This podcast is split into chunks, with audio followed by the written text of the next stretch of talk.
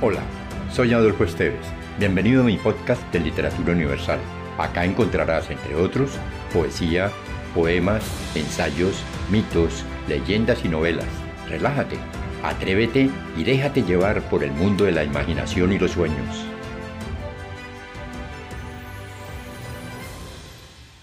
La leyenda de Furatena, escrita por Adrúbal López Orozco quien nació el 2 de octubre de 1962 en Villahermosa, Tolima. Vivió y estudió en el campo hasta los 10 años. Es egresado de la Facultad de Derecho y Ciencias Políticas de la Universidad Católica de Colombia y licenciada en Administración Educativa de la Universidad de San Buenaventura de Bogotá. López Orozco cuenta hasta el momento con muchas obras literarias. La leyenda de Furatena. Hace mucho tiempo en el fantástico reino de los indios musos, ubicado en los lares en donde hoy se halla Pauna, Otanché, Borbú, Musó, Quipamá, Coscuez y otros municipios del departamento de Boyacá, un día inmemorial del inmenso río Magdalena, se encumbró y endiosó una gigantesca sombra en la cual las nubes las estrellas y el sol parecían lunares, oscuridad que se suspendió levitando sobre el río Carare, el río de Dios. De la penumbra misteriosa descendieron dos gotas azules en forma de mariposas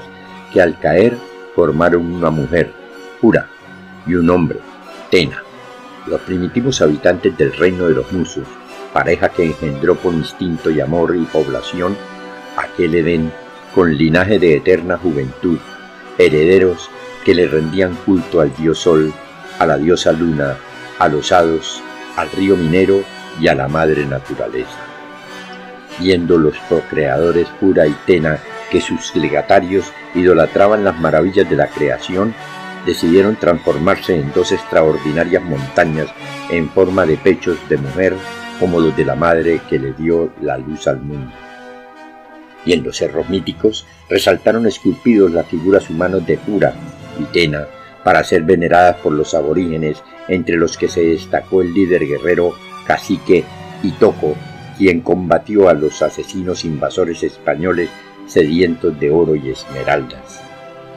Cuentan que desde entonces los mitológicos cerros se eternizan embrujados y que sus entrañas albergan yacimientos fabulosos de gemas o piedras sagradas y que los dioses arroparon estas cimas con árboles perfumados,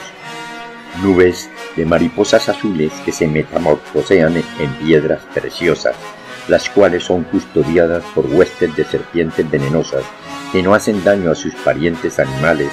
musarañas, salamandras, ranas, iguanas, babillas, tortugas, aves y otras criaturas que moran en la cordillera oriental. Dicen que en los alrededores de las prominencias sacrosantas de Puratena brotan yuca, maíz, plátano, frutas con los cuales se nutren los nativos quienes evocan a sus antepasados que se ataviaban con penachos de plumas vistosas, con pectorales y brazales repujados y grabados, ascendencia que usaba armas de oro, hachas de piedra verde, flechas doradas y lanzas aureas. Relatan que los hijos de Pura y Tena se dedicaron a explotar las vetas fabulosas en donde miles de mineros desentierran las esmeraldas más preciosas del planeta, joyas que han sido fuentes de progreso y desarrollo de la provincia y a la vez causantes de la ambición que enferma a miles de buscadores de tesoros quienes suspirando por la pedrería quimérica han incurrido en olas de violencia que le ha quitado la vida a miles de oriundos y vaqueros provenientes de todos los rincones de la patria en busca de fortuna. Refieren que los túneles y socavones de innumerables filones se han convertido en cementerios de mineros codiciosos quienes han quedado atrapados y sepultados por montículos de piedras verdes. Narran que en su memoria los chamanes de las venas y los paisanos celebran la danza del guaquero, rituales indios musos y que añoran el paso de las ánimas, el gallino colorado,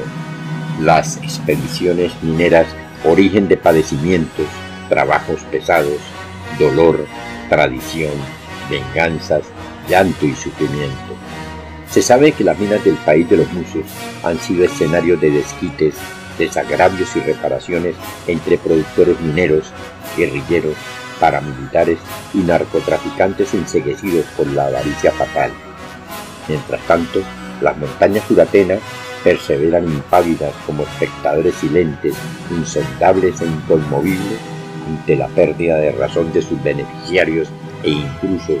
que profanan, mancillan y deshonran las profundidades sagradas del reino de los musos.